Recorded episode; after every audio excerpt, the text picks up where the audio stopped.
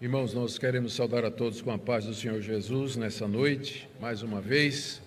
Também cumprimentar aqueles que nos seguem e nos acompanham através da nossa transmissão pela internet.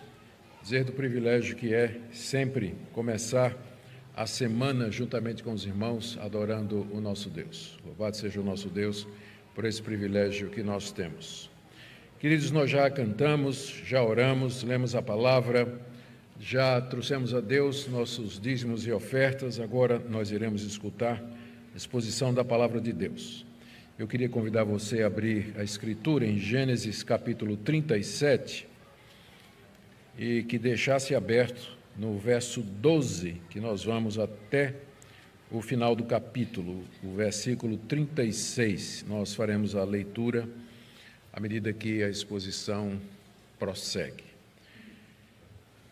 Gênesis 37, de 12 a 36, onde nós temos o relato de José sendo vendido por seus irmãos como escravo. Muito bem, vamos lembrar o que vimos até agora, para que nós possamos acompanhar a sequência em que esse, essa história está inserida. Na mensagem anterior, nós vimos a conclusão da história de Jacó e o início da história de José, que era o filho predileto de Jacó. Nós vimos como José passou a ser odiado pelos seus onze irmãos, dez irmãos, porque ele sempre trazia más notícias dos irmãos para Jacó ele era o, o dedo duro, não é? Os, os, filhos faziam coisas erradas e quem se encarregava de trazer a má notícia e informar era José. Além disso, Jacó não escondia sua preferência por José, inclusive fez uma túnica comprida para ele que o distinguia dos seus irmãos. E além disso, José tinha tido dois sonhos, onde ele aparece como líder dos seus irmãos. Então, estes são os motivos que nós lemos aqui no texto, pelo qual os irmãos o odiavam, odiavam profundamente. E tudo isso prepara o caminho para o evento traumático que Moisés vai descrever agora, que é a, como seus irmãos se vingam dele vendendo como escravo. Vendendo como escravo. Queriam, na verdade, matá-lo, mas de última hora, pela providência de Deus, aquilo foi mudado para a venda como escravo.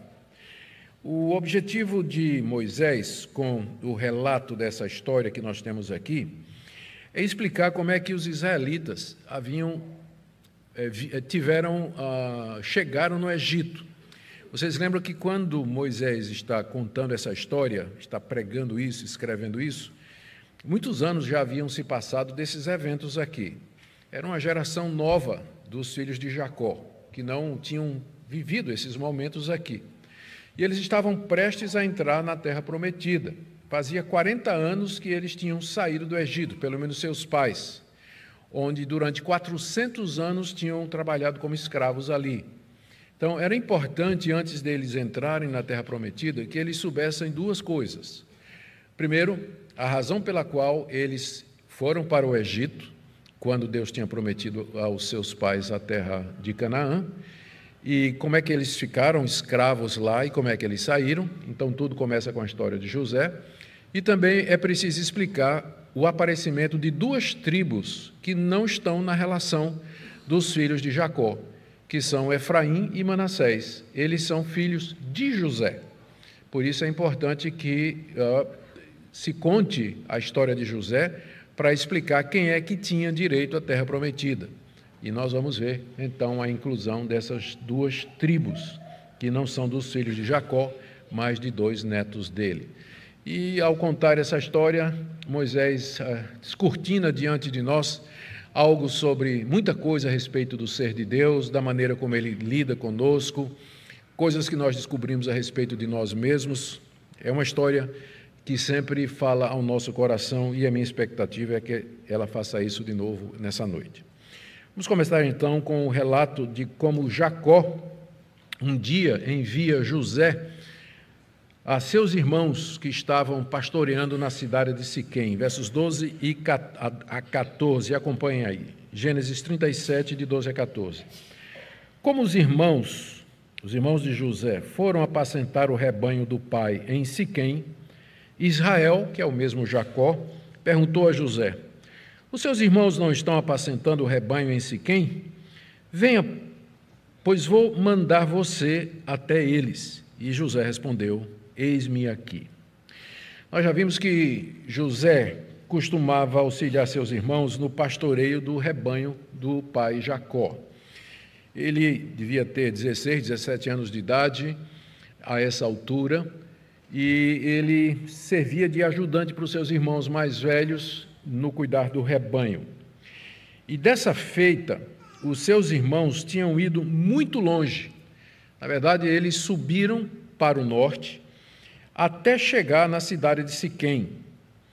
E ali, se vocês recordam bem da história, nessa cidade de Siquém, foi ali que Diná, a irmã deles, foi violentada pelos heveus, moradores daquela terra, pelo príncipe dos heveus, que era Siquém, é o mesmo nome da cidade.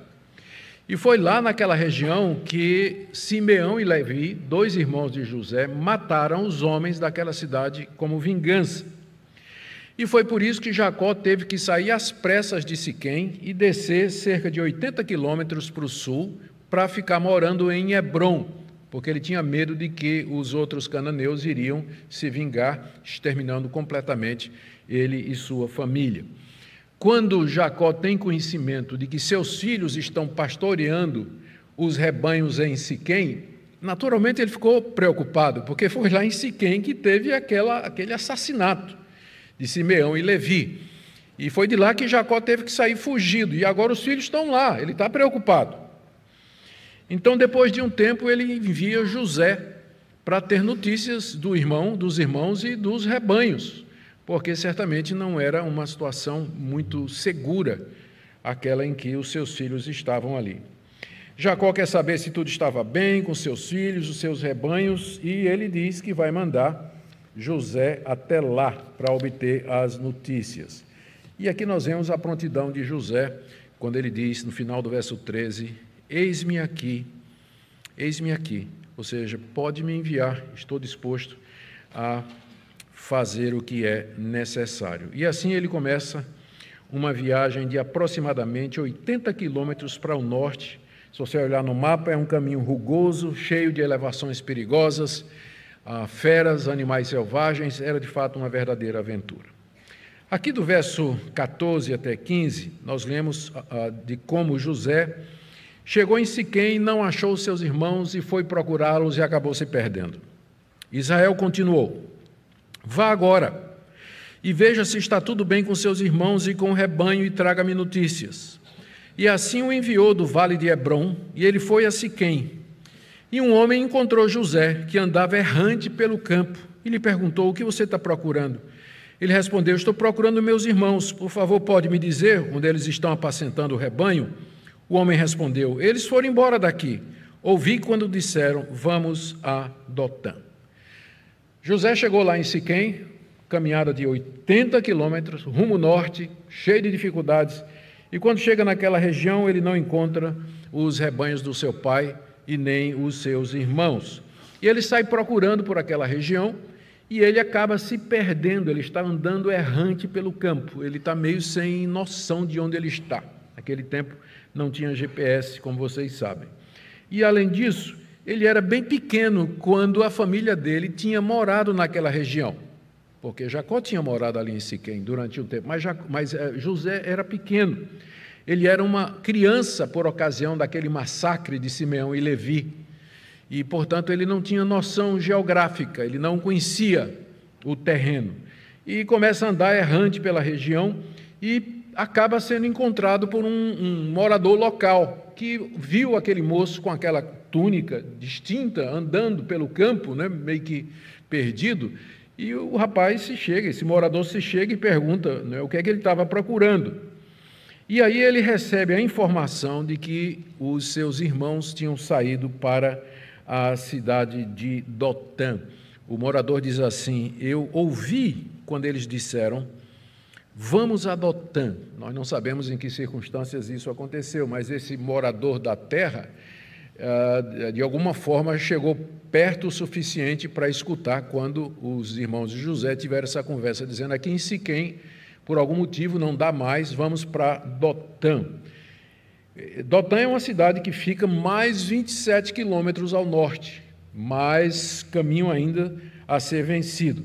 Curiosamente, Dotã no futuro vai ser a morada do profeta Eliseu. Não é dito aqui a razão pela qual os filhos de Jacó saíram de Siquém para Dotã. Talvez eles se sentiram ameaçados pelos moradores, ou talvez eles precisassem de mais pasto, porque o rebanho, de fato, era um rebanho muito grande. José segue a informação, e nós lemos aí no verso 17, que ele seguiu atrás dos irmãos e os encontrou finalmente em Dotã. Uma longa viagem, né, traduzida ou encapsulada em poucos versos, uma viagem perigosa, mas uh, José aqui fiel. Ele não é do tipo assim que chegou em Siquém, ele não era do tipo que chegou em Siquém, cadê meus irmãos? Não estão aqui? Ah, pronto, já cumpri o que meu pai me disse, vou voltar. Né? Porque o papai disse foi, vá para Siquém e procure seus irmãos. Cheguei aqui, não estão aqui, vou voltar para casa. Não.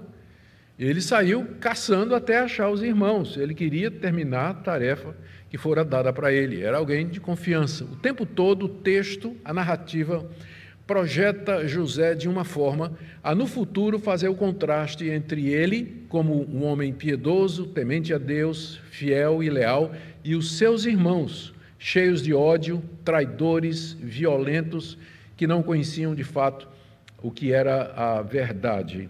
Tudo isso prepara o caminho para o que nós vamos ver mais adiante. Do verso 18 a 22, nós temos a terceira divisão do texto.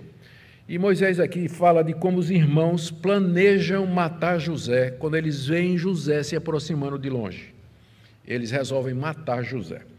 Vamos ver o que diz aí, do verso 18 até o verso 22.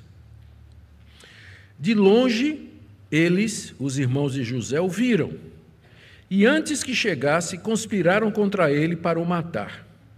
Disseram uns aos outros: Lá vem o grande sonhador. Venham, pois, agora, vamos matá-lo e jogar o corpo numa dessas cisternas. Nós diremos que um animal selvagem o devorou. Vejamos em que vão dar os sonhos dele. Mas Rubem, Rubem era o mais velho, Ouvindo isso, livrou das mãos deles e disse: Não lhe tiremos a vida. E Rubem disse mais: Não derramem sangue, joguem o rapaz naquela cisterna que está no deserto e não lhe façam mal. E Rubem disse isso para livrar deles, livrar José deles, a fim de levá-lo de volta para o pai. Aqui nessa passagem, nós temos primeiro o relato da conspiração dos irmãos para tirar a vida de José. Eles o avistaram de longe. Essa era mais uma das desvantagens daquela túnica que Jacó tinha feito para ele, porque ele era visível de longe.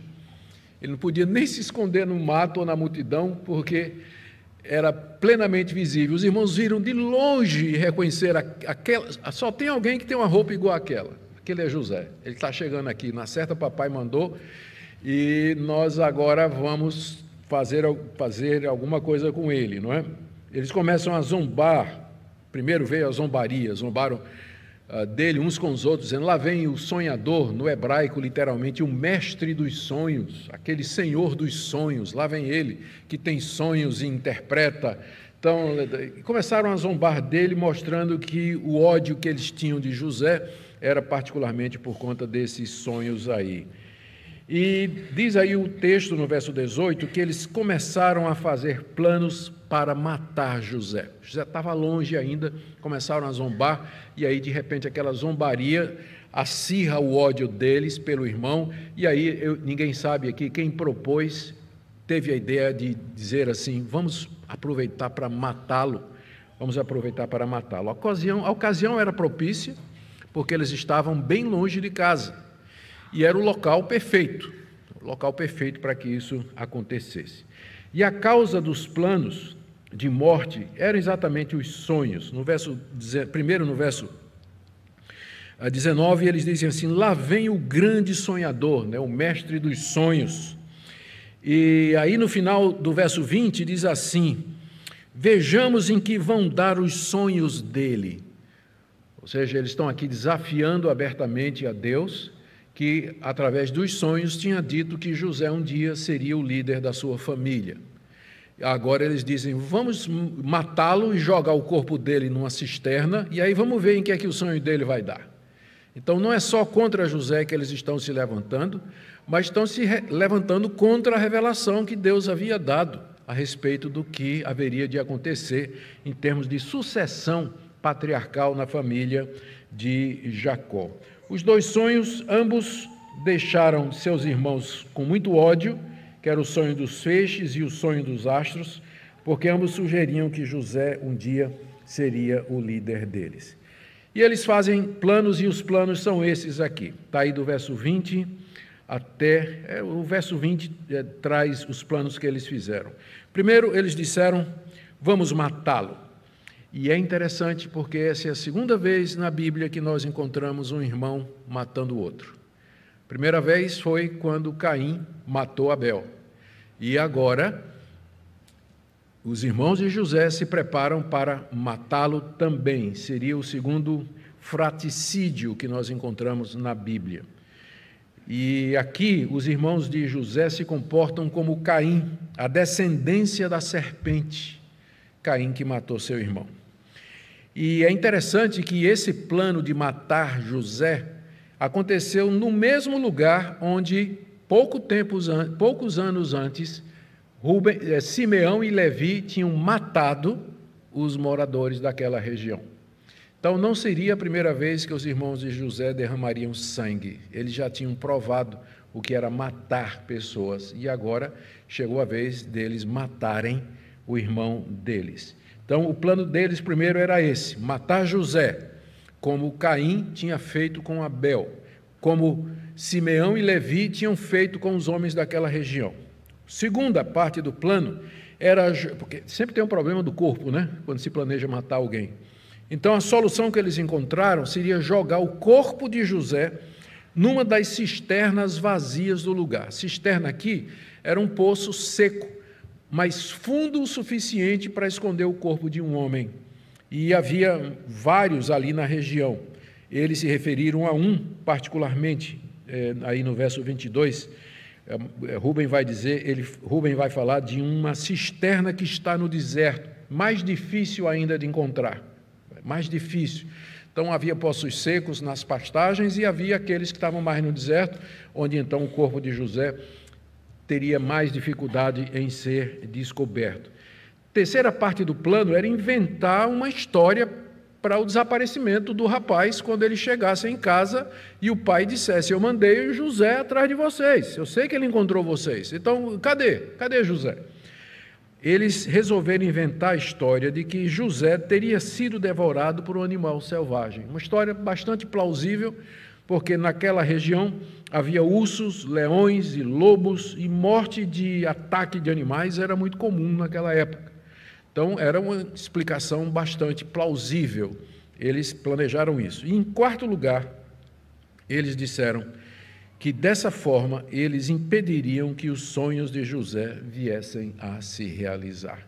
Aqui você vê o homem tramando para impedir a vontade revelada de Deus fazendo planos e desafiando. Vamos ver em que é que os sonhos dele vão dar. Vamos ver se vai, vamos ver se vai acontecer mesmo assim, como ele disse que Deus mostrou para ele. Mas pela providência de Deus, lemos aí de 21 a 22, Rubem, o mais velho, tenta livrar José da morte. Quando ele percebe que os irmãos estavam decididos a seguir o plano, ele então aparece no cenário pedindo que não tirassem a vida de José, que não derramassem seu sangue. Está aí no verso 21. Rubem, ouvindo isso, livrou das mãos dele, dizendo: Não lhe tiremos a vida. E verso 22, não derramem sangue. Talvez Rubem se lembrasse da história de Caim e Abel. E nessa história, se vocês se recordam, quando Deus sai atrás de Caim, ele diz: O que é que você fez? Pois o sangue do seu irmão está clamando da terra até os céus, pedindo vingança. Talvez Rubem lembrava dessa história, porque lembra, nós estamos falando aqui da família de Jacó, dos semitas, dos descendentes de Sete, a linhagem santa, que guardava a tradição da história do Gênesis, da história de Noé, de tudo que veio depois tudo estava na família. Jacó com certeza conhecia tudo isso que ele tinha aprendido de Isaac, aprendido de Abraão e passado também para os seus filhos. Quem sabe isso falou à consciência de Rubem. E ele se sente responsável para não derramar o sangue de seu irmão José. E propõe uma alternativa no verso 22. Ah, tendo em mente ele tinha esse propósito não declarado de que ele viria de alguma forma depois tirar José do poço. A proposta dele aos seus irmãos, no verso 22, era jogá-lo vivo numa cisterna que estava no deserto. O, e com isso eles não derramariam sangue, nem poriam a mão em cima do irmão para matar, e serviria para mostrar a José quem é que estava no controle. Cadê José, os seus sonhos? Está aí você, ó, no fundo do poço. Então, Rubem sugere um castigo. Vamos jogá-lo vivo lá na cisterna e deixa ele ficar lá uma semana mais ou menos. Aí ele vai sentir, aí ele vai ver quem, que ele realmente não é nada, que quem manda aqui somos nós. Esse era o plano de Rubem, que, que Rubem propôs. Só que no coração, o interesse de Rubem era em algum momento é, ele vir livrar José do poço, e diz o texto aí, e levar o irmão para casa. Veja o final do verso 22. Rubem disse isso para o livrar deles, a fim de levá-lo de volta ao pai. Essa expressão, levá-lo de volta ao pai, sugere que talvez Rubem tenha visto ali uma oportunidade de ganhar de volta o favor do pai que ele tinha perdido quando se deitou com uma das mulheres do seu pai. E o pai tirou dele a primogenitura. Quem sabe agora, levando de volta o filho preferido, salvando dos irmãos, ele ganha de volta a primogenitura, o primeiro lugar e o favor do seu pai. E aí, vemos do verso 23 a 28 que as coisas não aconteceram exatamente como Rubem queria. Vamos ler aí, do 23 a 28. Mas logo que José chegou, isso eles estavam conversando, né? José estava chegando de longe. Mas logo que José chegou a seus irmãos, despiram-no da túnica, sempre a túnica, né? Despiram-no da túnica, a túnica talar de mangas compridas que trazia, e o jogaram na cisterna. A cisterna estava vazia, sem água. Depois sentaram-se para comer. Levantando os olhos, viram que uma caravana de ismaelitas vinha de Gileade. Seus camelos traziam especiarias, bálsamo e mirra, que levavam para o Egito. Então Judá disse aos irmãos: O que vamos ganhar se matarmos o nosso irmão e depois escondermos a sua morte? Venham, vamos vendê-lo aos ismaelitas. Não lhe façamos mal, pois é nosso irmão, é do nosso sangue. Seus irmãos concordaram. E quando os mercadores midianitas passaram, os irmãos de José o tiraram da cisterna e o venderam aos ismaelitas por vinte moedas de prata. E os ismaelitas levaram José para o Egito. Muito bem. Os irmãos arrancaram a túnica especial, porque ela era objeto do ódio dos irmãos, porque era o símbolo da preferência do pai. Aquela túnica era usada pelos filhos de reis e com isso mostrava que Jacó tinha feito uma escolha, José seria a, o seu herdeiro. A túnica indicava que ele era o predileto do seu pai, e a túnica havia se tornado objeto de inveja e de ódio dos seus irmãos. Por isso que o texto começa dizendo que quando José chega, a primeira coisa que os irmãos fazem é cercá-lo e arrancar a túnica dele.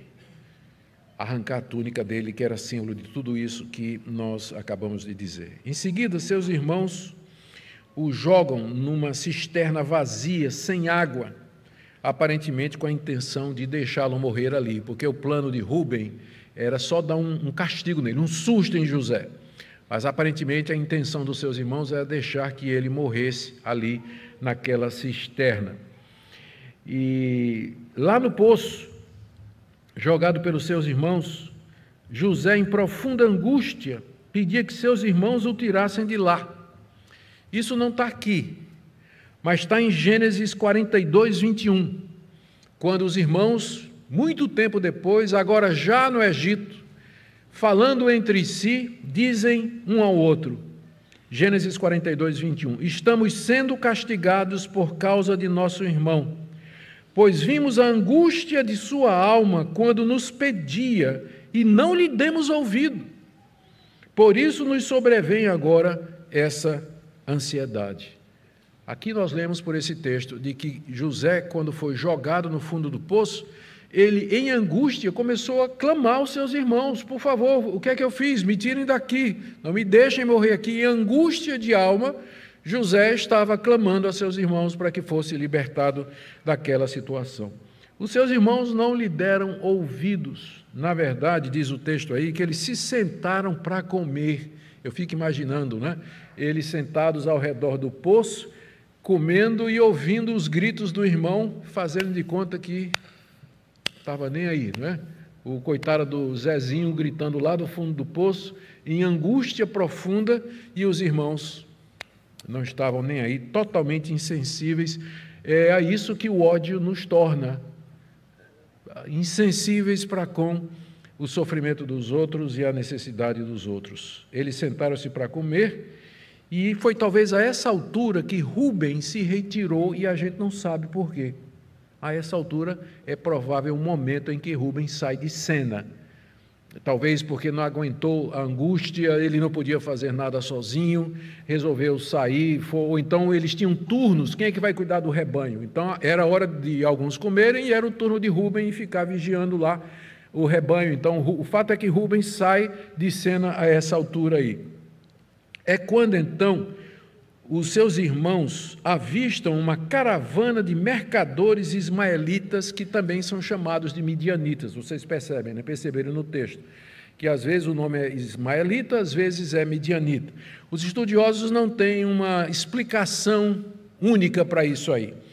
Ah, os ismaelitas eram descendentes de Ismael, que era irmão de Isaac, que era pai de Jacó, que era o pai deles. E os midianitas eram filhos de Abraão com uma mulher chamada Ketura.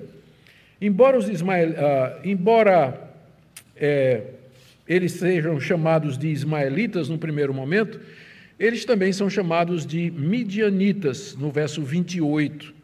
E tem duas explicações possíveis. Talvez as duas tribos tenham se misturado, já que elas eram parentes distantes, mas se misturaram ismaelitas e midianitas, ou talvez esses ismaelitas moravam na região de Midian, que era uma região não muito longe dali e nem muito longe da região dos ismaelitas. Talvez fossem ismaelitas que morassem na região de Midian. Por exemplo, eu sou nordestino, mas eu sou mais particularmente paraibano.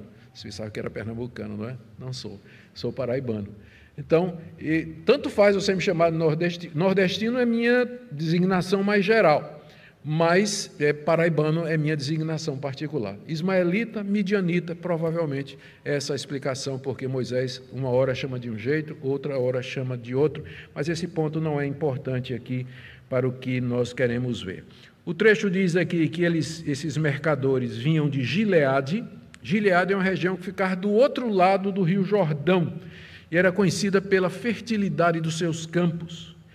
Moisés disse que eles estavam se dirigindo para o sul provavelmente para o Egito, onde iam fazer negócio, e que eles estavam cheios de especiarias. Duas são mencionadas: o bálsamo, que é o perfume famoso de resina de terebitina, que é feito lá em Gileade, e a mirra, que era outro tipo de perfume.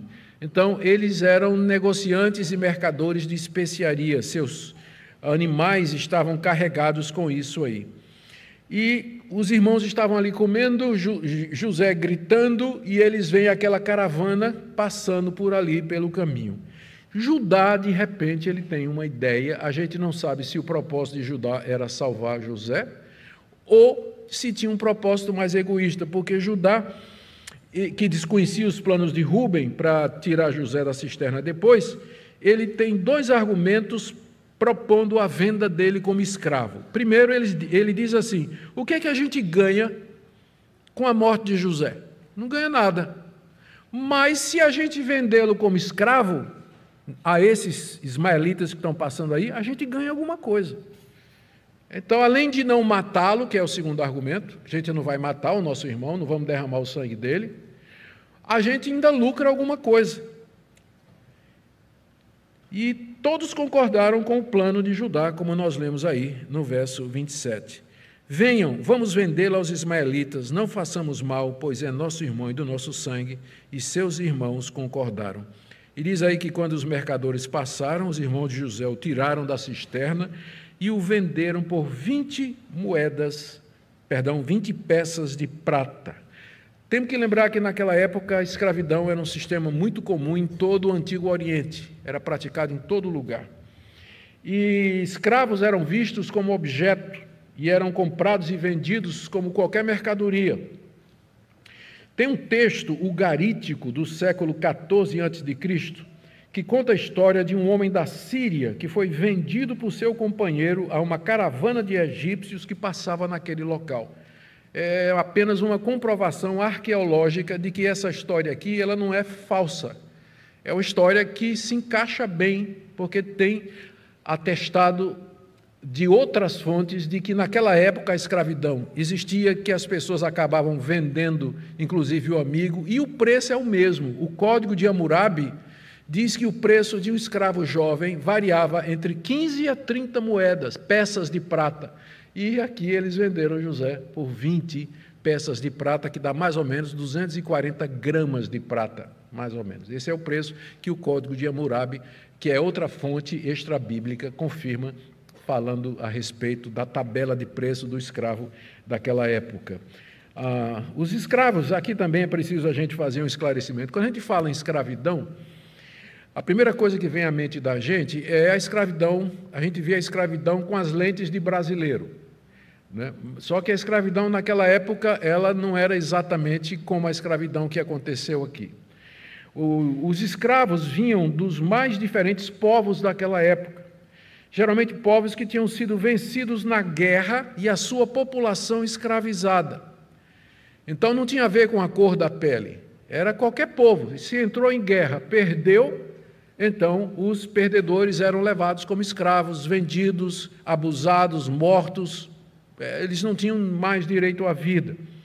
Alguns escravos, dependendo da formação deles, eles serviam como cuidadores de animais, trabalhadores braçais, tutores e professores dos filhos dos seus patrões, porque tinha escravo que era mais bem educado do que o seu patrão. É, ele tinha sido aprisionado durante a guerra, né, no seu país era um homem culto, e lá ele foi comprado por um Zé Ninguém, lá que não tinha educação, não tinha nada lá. Ele foi comprado por 20 peças, 30 peças de prata. E tinha muito mais educação e conhecimento. E aí o patrão dele dizia: Você vai ser o tutor dos meus filhos. Você vai cuidar dos meus filhos. Era muito comum você encontrar escravos bem educados que cuidavam, que cuidavam dos, dos filhos. Ah, eles também se tornavam eunucos, cuidadores de harém e diversas outras atividades bem diferentes da escravidão que nós conhecemos aqui no Brasil e que tinha a ver com o trabalho braçal nas plantações de cana e depois nas plantações de café. Então, os irmãos de José o venderam por 20 peças de prata, que era o preço convencional, e diz aí o verso 28 que os ismaelitas levam José consigo até o Egito. Parte final da nossa história: os irmãos mentem para o pai sobre o desaparecimento do seu irmão, verso 29 a 36. Quando Rubem voltou à cisterna, Eis que José não estava nela, por isso que eu disse que, numa certa altura, ele tinha saído, porque tá, o texto está dizendo aqui que ele, quando chegou na cisterna, Rubem não. Cadê, José? Então, ele não participou da venda de José para os ismaelitas. Quando Rubem voltou à cisterna, eis que José não estava nela. Então rasgou as roupas e, voltando aos seus irmãos, disse: O rapaz não está mais lá. E agora o que é que eu vou fazer? Então pegaram a túnica de José, mataram um bode, molharam a túnica no sangue, e enviaram a túnica de mangas compridas ao pai com esse recado: Achamos isso, veja se é ou não a túnica de seu filho. Ele a reconheceu. Jacó reconheceu e disse: É a túnica do meu filho. Um animal selvagem o devorou. Certamente José foi despedaçado. Então Jacó rasgou as suas roupas, vestiu-se de pano de saco e lamentou o filho durante muitos dias. Todos os seus filhos e todas as suas filhas vieram para o consolar, ele, porém, recusou ser consolado e disse: Chorando descerei a sepultura para junto do meu filho. E continuou a chorar pelo filho. Enquanto isso, no Egito, os midianitas venderam José a Potifar, oficial de Faraó, comandante da guarda. Vamos ver aqui essa parte final e partir para algumas explicações. Primeiro, queridos, o desespero de Rubens, quando de Rubem, quando ele regressa e descobre o que havia acontecido no verso 29. Ele vai lá na cisterna com o objetivo de libertar José, porque essa era a sua intenção, e quando chega lá o lugar está vazio. Ele rasga as roupas, que era uma prática oriental para mostrar lamento, dor, desespero, e pergunta aos irmãos o que, é que ele vai fazer agora. A versão que vocês têm, a Almeida atualizada, eu esqueci de dizer que eu estou usando a Almeida, a nova Almeida, a Almeida atualizada diz: Para onde eu irei? Que quer dizer simplesmente o que é que eu vou fazer agora? Como é que eu vou falar, como é que eu vou explicar a meu pai o que aconteceu? Porque ele era o mais velho. Como é que eu vou explicar ao meu pai a, o desaparecimento de José? E o plano dos irmãos, então, para essa explicação é essa daqui do verso 31 a 32. Primeiro, eles molharam a túnica de José no sangue de um bode, mataram um bode do rebanho, era o que não faltava, né? Era bicho para matar ali. Mataram um, molharam a túnica de José no sangue, e eles nem trouxeram, eles mandaram por um escravo, um mensageiro, enviaram a túnica a Jacó, pedindo que ele a identificasse. Diz aí o verso 32. Cinicamente queriam que o pai visse a túnica do filho. Essa é a túnica de José? O senhor pode comprovar se é a túnica de José? E é interessante que eles se referem a José como seu filho, em vez de dizer nosso irmão. É essa a túnica do teu filho? Em vez de dizer é essa a túnica do nosso irmão, parece que há um propósito intencional de machucar o velho pai por ter demonstrado a preferência para José em detrimento deles. A reação de Jacó diante da túnica molhada de sangue está aí no verso 33. São cinco pontos, seis pontos. Primeiro, ele reconheceu que era a túnica do seu filho, não tinha como, ele tinha mandado fazer aquela túnica especial para José. Segundo, ele conclui que ele havia sido despedaçado e devorado por um animal selvagem. Essa, inclusive, foi a sugestão, foi a explicação sugerida pelos seus filhos. Terceiro, ele rasga as roupas em sinal de luto, dor e sofrimento e se veste de pano de saco, que eu já disse é uma expressão oriental de luto e dor. Quarto, ele lamentou o filho por muitos dias, geralmente a lamentação durava uma semana por um parente que morria, e em raras exceções, é, um mês, mas aqui diz que ele é, lamentou por muitos dias. Quinto, não aceitou ser consolado pelos filhos e filhas que vieram consolá-lo, verso 35.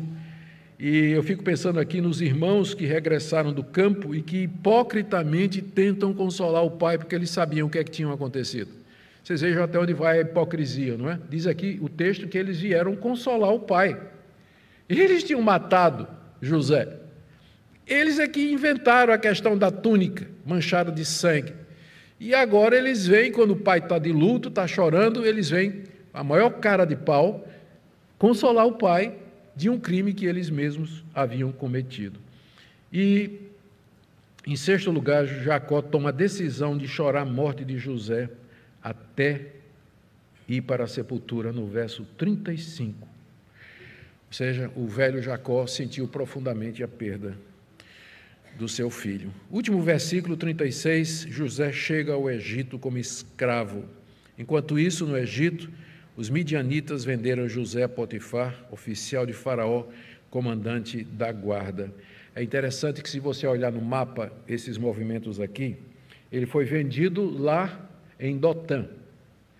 E os ismaelitas estavam descendo para o Egito. E no caminho de Dotã para o norte do Egito, você tem que passar por Hebron. Hebron onde estava Jacó. Então imagina José passando e reconhecendo né, a casa dele, a terra onde ele morava, e ele talvez gritando, né? Talvez alguém o escutasse, mas descendo, descendo, descendo cada vez mais, passando inclusive pela casa do seu pai, levado como escravo. Finalmente eles chegaram ao Egito, onde um dia Abraão e Isaac tinham morado por um tempo. O Egito, naquela época, é uma das maiores potências. E ali José é comprado como escravo por Potifar. Potifar era oficial de Faraó, lembrando que Faraó é o título e não o nome pessoal. E diz aqui o texto que Potifar era comandante da guarda do palácio de Faraó. Lembrando também que a escravidão era muito normal no Egito, bem como em qualquer países daquela época. Gente, o que é que Moisés queria ensinar aos israelitas com essa história? Eu já adiantei alguma coisa. Primeiro, como os antepassados deles foram parar no Egito e ali viveram como escravos por 400 anos. Tudo começa com José sendo vendido lá no Egito a Potifar. Segundo, de onde vêm as tribos de Manassés e de Efraim, já que não eram filhos de Jacó? Esse propósito. Mas eu creio que Moisés tem um propósito aqui também. Quer mostrar a providência de Deus em guiar todas as coisas para a realização dos seus planos. Vocês perceberam que o nome de Deus não aparece nenhuma vez? O nome de Deus não aparece nenhuma vez nessa passagem. Entretanto, ela está cheia de Deus, não está? Algumas coincidências que revelam a mão providente, invisível e poderosa de Deus. Primeiro, aquele morador que ouviu os irmãos dizer: Vamos para Dotã. Né? Lembra? O morador disse: Olha, eu vi eles falar que iam para Dotã. Será que aquilo foi um acaso? A preocupação de Rubem e de Judá de não matar José contra o desejo do restante dos seus irmãos. De onde veio isso? Já que o texto sempre diz que todos o odiavam profundamente. Uma cisterna ali próxima que poderia ser usada uma caravana de ismaelitas que vai passando no exato momento que eles estão ali sentados comendo à beira do poço. ironia das ironias, um dia o velho Jacó tinha matado um bode e usado as roupas do seu irmão Esaú para enganar seu pai Isaque. E agora seus filhos matam um bode e usam as roupas de José para enganá-lo.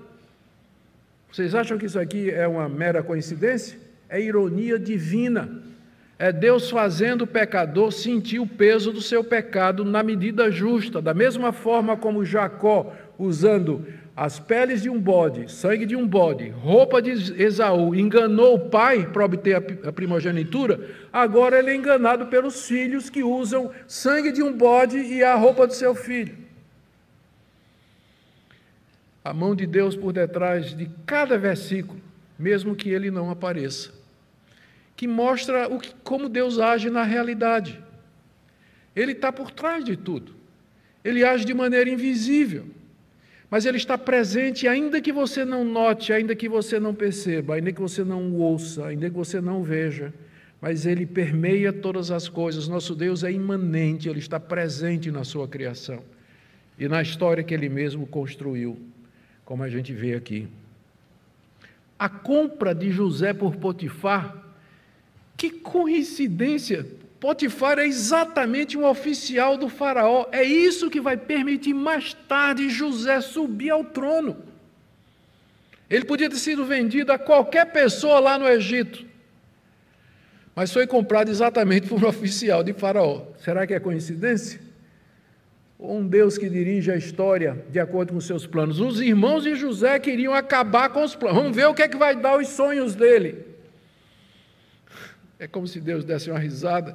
Deus mexe aqui, Deus mexe ali, caravana dos ismaelitas. Vamos ganhar um dinheiro vendendo nosso irmão e no fim é comprado por Potifar? Não tem como. E aqui eu quero trazer algumas lições para nós. A primeira é essa: nós não podemos impedir os planos de Deus. Nós não podemos. Nós não, quem somos nós contra o Altíssimo? Nenhum dos propósitos de Deus será impedido. Os irmãos de José queriam a todo custo impedir a realização dos sonhos, mas no final, através de decisões e escolhas humanas, vocês percebem aqui, ilustrado de uma maneira muito clara, aquele dilema, não dilema, mas a, essa dificuldade que a gente tem para relacionar a soberania de Deus e a responsabilidade humana. Esse texto é muito claro. Aqui você vê pessoas tomando decisões livremente. Vamos matá-lo, vamos vendê-lo, vamos ignorar os gritos dele. Pessoas que tomam decisões. Ismaelitas que dizem: Eu quero comprar esse escravo. Ismaelitas que decidem vender lá no Egito aquele escravo. Pessoas que tomam decisões, que usam a sua liberdade como seres morais para fazer escolhas. E ao mesmo tempo, ao fazer isso, eles estão cumprindo o plano de Deus. Então não venha dizer que a soberania de Deus é contra o arbítrio ou é, a liberdade humana. Se Deus é soberano, o homem não pode ser livre. Como não pode? Olha aqui o texto. Toda a Bíblia é assim. Um Deus que de maneira invisível, poderosa, sábia, imperceptível, guia a história através das decisões de suas criaturas para aquele propósito que ele estabeleceu antes da fundação do mundo, que é para ter um povo para si, um povo cujo pecado foi perdoado, redimido, lavado, que experimentou santificação e glorificação e que viverá com ele para todo sempre. Esse é o plano de Deus e nada, nada vai mudar isso. Governos não vão mudar isso, igreja. Nenhum governante, nenhum principado, nenhuma potestade, autoridade nenhuma pode mudar isso. Porque quem manda é Deus, Ele que está no controle. Às vezes a gente esquece isso. Mas nós não podemos esquecer isso. Segunda coisa que eu queria trazer como lição pessoal para nós é que esse texto ele ilustra bem o que a Bíblia mostra desde o começo, que é a corrupção da nossa natureza. Quão profundamente o pecado entrou na raça humana, o ódio assassino dos irmãos de José, a indiferença deles às súplicas e pedidos do seu irmão, a mentira descarada ao seu pai sobre a morte de José, a crueldade de algumas culturas com o sistema de escravidão, somos todos afetados pelo pecado, todos nós, profundamente afetados pelo pecado o que nos leva a entender a necessidade do Evangelho. Por que essa história toda aqui? Por que tudo isso aqui aconteceu? Porque Deus veio em amor e sabedoria resgatar um povo para si, livrá-lo da culpa e da condenação e da corrupção do pecado, para que eternamente pudéssemos, mediante seu Filho Jesus Cristo, viver com ele em glória. Isso nos leva a entender a necessidade do Evangelho, isso nos leva a vigiar o nosso coração contra o pecado, isso nos leva a ter compaixão daqueles que entre nós caíram. Porque o pecado entrou profundamente no coração do homem, todo ele, homem aqui genérico, homem e mulher. Não há nenhum de nós aqui em pé ou sentado que não tenha sido afetado profundamente pela corrupção do pecado. E às vezes o pecado leva melhor sobre nós. Por isso nós precisamos de humildade quando outros caem. Não julgamento ou juízo, mas humildade para dizer: podia ser eu. Podia ser eu. Eu sou um pecador corrompido pelo pecado. E eu preciso da graça de Deus. Essa história mostra o quanto nós precisamos da graça de Deus. E, por último, essa história mostra que um servo de Deus pode passar por momentos de profunda angústia.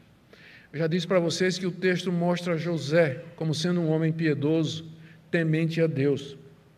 Contudo, ele sofre a traição dos seus irmãos, experimenta o ódio dos seus familiares, mesmo sendo servo do Senhor, o que mostra que, por vezes, crentes verdadeiros passam por situações cruéis e difíceis. O texto termina com José como escravo lá no Egito, depois de ter passado um tempo no fundo do poço. Às vezes acontece isso com o crente, ele é jogado no fundo do poço, ou ele se vê escravo de determinadas situações. O fato de que nós somos servos de Deus, tementes a Deus, não quer dizer que nós estejamos livres de provações e sofrimentos aqui nessa vida. Doenças, problemas financeiros, dificuldade com sócio, problemas familiares como eu já disse, o pecado entrou profundamente na raça humana. O que devemos fazer, lendo uma história como essa, é confiar que no final Deus fará tudo contribuir para o bem dele. Ainda não chegamos no final da história, mas no final, José vai dizer isso para os seus irmãos: Vocês intentaram mal contra mim, mas Deus o transformou em bem. Porque esse é o Deus que está no controle da história. E ele pode fazer com que o mal e o sofrimento que você esteja ou está experimentando agora seja usado para o seu bem, o bem eterno que ele planejou para todos nós. Amém?